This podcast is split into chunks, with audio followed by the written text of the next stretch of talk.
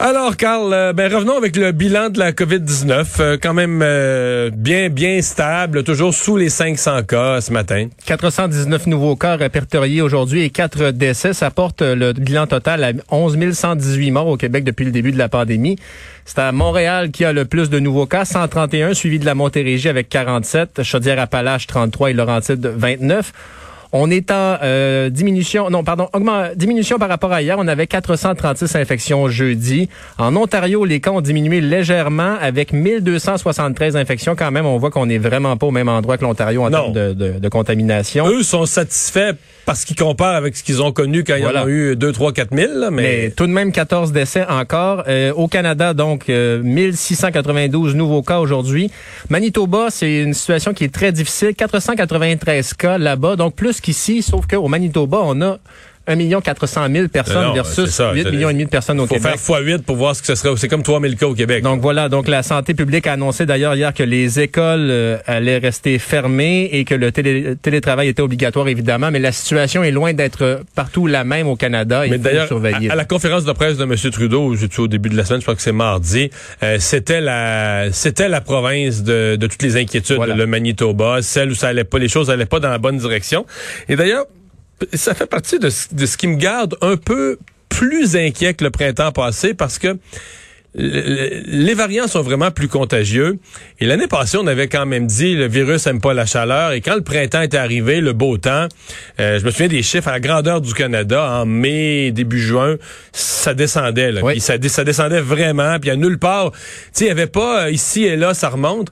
Alors que ce printemps, oui, ça descend on se croise les doigts que ça continue à descendre, mais tu sais, dans mon coin, dans le Bas-Saint-Laurent, oups, grosse éclosion. Euh, euh, Manitoba, grosse éclosion. Donc, on se rend compte que malgré le beau temps, la chaleur, le temps printanier, on n'est pas à l'abri qu'ici et là, la moindre imprudence génère une, des éclosions. Donc, on, se croise les doigts que ça se produise pas euh, et que ça vienne pas interrompre. Parce que là, le monde est tellement heureux aujourd'hui. On peut pas, on peut pas imaginer que dans deux ou trois semaines, on arrête tout le processus de déconfinement. Là. Comme les, les, les restaurants à Québec, là, quand ça avait rouvert trois semaines, imagine. Pour refermer, là. Évidemment. Mais, et on constate aussi que la situation change rapidement. Ce qu'on savait du virus il y a un an et bon. Mais c'est encore plus vrai avec les variants. Là. Les changements de direction des courbes quand ça repart en montant, sont encore plus vifs et euh, encore plus vifs et violents que ce qu'on avait euh, connu.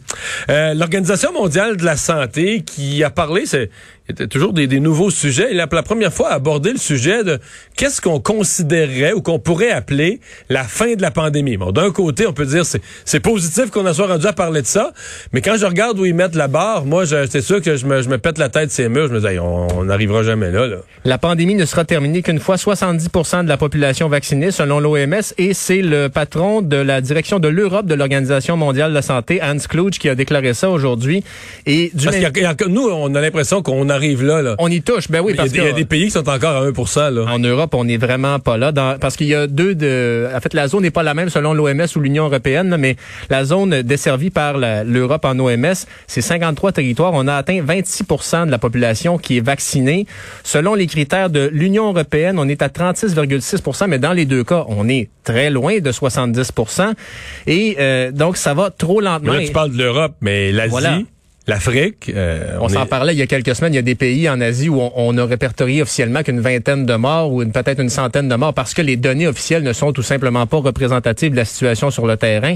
Bref, euh, de toute façon, on a passé le, cap pandémie, pandémie, et on est dans l'endémie, c'est-à-dire que ce virus-là, on en a pour euh, le restant de nos jours à vivre avec. Mais évidemment, le rythme de la vaccination n'est pas le même partout, ce qui fait que... fait que 70% mondialement, on n'est pas sur le bord de ça. Là. Puis c'est comme si est-ce que The Economist l'avait, tu sais, c'est toujours un exercice risqué, mais The Economist avait modélisé, là à partir des usines de vaccins, euh, de la croissance des usines de vaccins, de la production de vaccins, de la capacité des pays avec leur système de santé à vacciner. Et les autres espéraient qu'on puisse arriver dans ce genre de chiffre-là printemps 2023. Donc, là, on est en 2021, euh, donc pas ben printemps 2022, printemps 2023. C'est un peu comme un enfant à qui on vient d'acheter un beau vélo neuf, là, mais ses amis en ont pas. Euh, donc, il faut que tu fasses du bicycle tout seul. Euh, au Québec, on pourrait être vacciné, mais évidemment, ça pose plein de questions sur les voyages, sur euh, évidemment le, développement et, et sur le développement de variants, exactement. S'il y a des continents qui sont pas vaccinés, il y aura des développements de variants, puis à un moment donné, quelqu'un va voyager, puis il va le ramener. Là. En tout cas, c'est, c'est, c'est, ça, c'est un questionnement pour moi là qui, on voit un peu la reprendre notre vie ici, mais reprendre la vie mondiale, le voyage, puis des gens qui faisaient des tours du monde, puis tout ça, puis qui se promenaient dans tous les pays, puis qui découvraient, allaient faire un safari en Afrique, puis Peut-être que pendant un temps, on va voyager euh, aux États-Unis, puis en France, puis tu sais, dans un nombre, un cercle d'une vingtaine... parc de Sandbanks en Ontario. Puis, ouais, euh, un cercle d'une vingtaine ou une trentaine de pays plus sûrs. Il y aura peut-être beaucoup de demandes pour les voiliers. Peut-être. peut-être, qui sait. Euh, nouvelle poursuite euh, contre Gilbert Rozon. C'est une troisième femme qui vient d'intenter une poursuite contre Gilbert Rozon, Rozon, le magnat déchu de l'humour. Elle lui réclame 2,2 millions de dollars pour un viol qui serait survenu en 1988. Elle est la troisième après euh, la comédienne Patricia Tulane et la réalisatrice Lynn Charlebois ont tenté des recours contre Gilbert Rozon. Et donc, euh, Madame Frenette, ce qu'elle dit, c'est qu'elle a été en charge de créer le volet animation de rue du festival Juste pour rire et euh, à, la, une fête de clôture du festival. C'est là que Gilbert Rozon aurait commis les actes qui lui sont reprochés. Elle n'avait pas porté plainte à l'époque parce que Gilbert Rozon était intouchable. Et dans sa poursuite, on peut dire, on peut lire, à compter du moment où Mme Frenette tombe enceinte en janvier 90, son emploi devient un enfer total jusqu'à son congédiement, juste avant le début de son congé de maternité. Donc voilà une troisième hmm. poursuite au civil contre Gilbert Rozon. Et c'est pas étonnant parce que sur le plan du droit, il y a des gens qui avaient été choqués quand la Cour avait dit non à une action collective, le recours collectif des courageuses. Et quand tu lisais le jugement, euh, le juge se prononçait pas sur euh, les faits ou sur la possibilité qu'individuellement elles aient un recours. Il allait vraiment sur la définition d'une action collective. La, condition numéro un d'une action collective. Mettons, on veut poursuivre une compagnie parce qu'ils nous ont vendu des appareils, puis l'appareil marche pas, c'est tout fait flouer là. Ben, ce qui nous unit, c'est le, caractère identique ou très, vécu la même chose. T'as vécu la même chose. Bon résumé, t'as vécu la même chose. Donc on a acheté toutes les deux, toi, puis puis mille autres, puis dix mille autres. Le même grille-pain. On a acheté le même grille-pain, puis il marche pas, puis on fait une action collective. On a euh, on a été victime de de la même fraude ou de la même situation. Alors dans ce cas-ci, je comprends qu'en langage de tous les jours, on peut dire on a vécu une agression sexuelle, on a vécu la même chose, mais c'est pas le même événement. C'est pas, ce sont des événements différents, des moments différents, des événements extrêmement graves s'ils sont survenus et de la présomption d'innocence, mais ce sont des événements qui sont vraiment individuels. Et donc le juge disait je ne peux pas les, ils ne répondent pas aux critères numéro un d'une action collective. Donc là, euh, répondant d'une certaine façon, répondant à ce que ce que ce jugement disait, ben là, une à une, il leur est permis de faire valoir leurs droits. C'est sûr que c'est c'est spécial. Tu vas au civil pour des actions qui sont condamnées dans le code criminel, mais où tu penses pas gagner au criminel, mais tu as le droit de faire un recours civil. Et là, les recours civils, il y a pas de, ils vont être entendus. Là, ils peuvent gagner ou perdre, mais alors que le recours collectif, lui, n'a pas été entendu parce que on a dit, c'en est même, c'est même pas admissible pour en être un les recours civils, à mon avis, vont être euh, vont être entendus. Et donc, à moins qu'il y ait euh, des ententes hors cours ben Voilà, voilà. Mais ça peut être long, évidemment, pour ces ah, ben montants-là, on le sait. Délais, c'est une autre affaire. Ben oui. Euh, mais à suivre. Donc, c'est peut-être pas, il y en a trois, c'est peut-être pas le, c'est peut-être pas le dernier spécial comme situation. Euh, les requins du prêt privé qui semblent tourner autour euh, de la ville de Granby. Ça, c'est une histoire à glacer le sang, Mario. Et euh, c'est à la suite d'un reportage de Jean-François Cloutier du bureau d'enquête qui a publié, qui a été publié en janvier sur le fait qu'il y avait beaucoup d'entreprises qui faisaient des prêts à haut taux en Montérégie. Ben là, l'association d'économie collective d'économie familiale de Montérégie s'est intéressée à la situation. Il y a 14 entreprises dans le secteur qui offrent des prêts rapides à des taux annuels pouvant atteindre 150 euh, 14 entreprises, c'est beaucoup. Des, des, frais de crédit abusifs de 150 à 223% lorsqu'on transforme l'ensemble des frais en taux d'intérêt annuel. Et c'est tout de même interdit. Il y a une loi qui est entrée en vigueur qui devait encadrer le prêt privé au Québec, mais c'est aisément bafoué. Et en plus, il y a un problème plus large derrière ça, Mario, c'est que souvent, ben, si tu as recours à ces types de prêts-là, c'est parce que tu n'as pas été accepté dans des formes de prêts plus traditionnels et qui respectent la loi. Donc, il y a beaucoup de problèmes de personnes à faible revenu qui peuvent avoir accès au crédit de cette façon-là. Beaucoup de gens donc qui se font dire non. Situation très préoccupante. Pourquoi c'est tout c'est localisé dans ce secteur-là? C'est difficile à dire, mais tout de même, on voit qu'il y a un secteur important là. Et mais évidemment, posez des questions, informez-vous parce que ce sont des taux qui peuvent vous mettre bien plus dans l'embarras que vous ne l'êtes déjà à partir du moment où les intérêts vont commencer à courir. Écoutez, ça peut être pratiquement impossible de penser rembourser ça. Non, parce que dans ces taux-là, c'est que ça va vite, là. Oui, oui. Je veux dire, d'un mois à l'autre, le montant que tu dois est... Un mois, c'est terminé. Est carrément plus le même, ouais. ouais. On en a parlé tout à l'heure avec Sylvain Drapeau à LCN. Quelle histoire, euh, tu nous la résumes, celle du, député William Amos. Bon, on, se souvient tous, euh, s'est retrouvé, il revenait de faire du jogging, il fait quelques semaines de ça. Il s'est changé, c'était un accident, il s'est changé, mais sa caméra était ouverte, donc il s'est retrouvé en plein Parlement, tout nu. La nouvelle histoire est plus bizarre, plus nébuleuse. C'est lui-même qui l'a révélé en se retirant de ses fonctions. Alors, soit le malheur s'acharne sur le député libéral de Pontiac, soit il est manque de prudence ou il est très maladroit avec les caméras. Mais bref, c'est lui qui l'a l'a dévoilé sur Twitter. Il a uriné dans une tasse alors qu'il était euh, participait à une séance du Parlement virtuel et en même temps qu'il était sur un appel téléphonique, semble-t-il. Donc beaucoup de choses qui se passaient en même temps.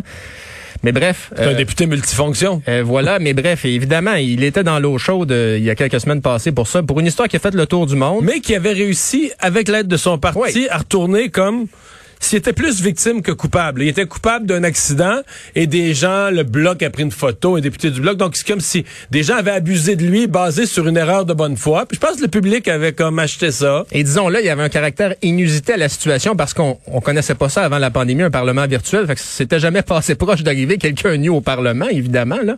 En tout cas, pas qu'on sache. pas qu'on sache. Pas qu'on sache. Mais bref. Ben, euh, pas... Euh, pas dans les espaces publics. Ben, en tout cas, c'est ça. Quand je dis pas qu'on les, murs, les murs des parlements racontent des histoires de ce qui est arrivé dans des bureaux euh, fermés. Ben là, on peut présumer que les parlements ont beaucoup d'histoires. Hein? Alors, euh, voilà, mais pas qu'on sache, du moins publiquement, mais bref... Euh, Jean Lapierre disait parfois que y a, dans, au Parlement, il y a les caucus. Ouais. Mais dans certains cas, on prononce pas le S. Ouais. ben, oui, il y avait l'histoire, l'histoire d'amour entre Belinda Stronach et Peter McKay qui s'était mal terminée à l'époque. Non, mais on sait pas si ça s'est passé dans le Parlement. mais j'en ai déjà entendu. Donc, les caucus et les cocus du Parlement.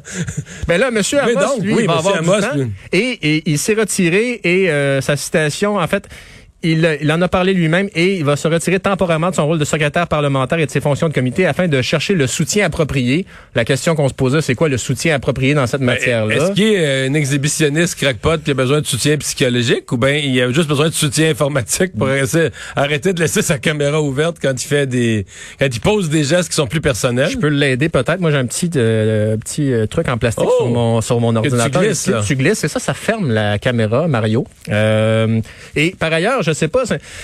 Mark Zuckerberg, là, son ordinateur, là, il y a un petit bout de, tape sur sa caméra parce que justement, les, pirates peuvent s'infiltrer par des, des, webcams comme ça. Donc, pour des questions de sécurité, tout simplement, là, on, on c'est anecdotique. Vaut mieux pas laisser sa caméra ouverte tout le temps. On le dit aux gens, là, fermez votre caméra parce que c'est les pirates peuvent entrer par ça. Vous savez pas ce qui peut se passer et même si vous êtes loin de votre ordinateur, peuvent vous entendre, accéder à plein de choses. Bref, réduisez le risque. Et M. Amos aussi, on met un petit euh, cache caméra devant devant l'ordinateur. Bon, si jamais il devait quitter ses fonctions de député, c'est sûr qu'il n'y a pas grand monde qui vont l'embaucher comme conseiller en informatique là. Mais peut-être comme porte-parole de certaines marques. Ah, on sait jamais. Qui sait? Ça ferait un bon stunt publicitaire. Mettons. Euh, nouvelle enquête sur la mairesse de Brownsburg-Chatham. Euh, c'est décidément pas sa semaine. C'est pas sa semaine. C'est cette mairesse qui avait, euh, en fait, demandé à quelqu'un de casser les jambes d'un adversaire politique. Bon, ensuite... Elle a dit que c'est pas vrai.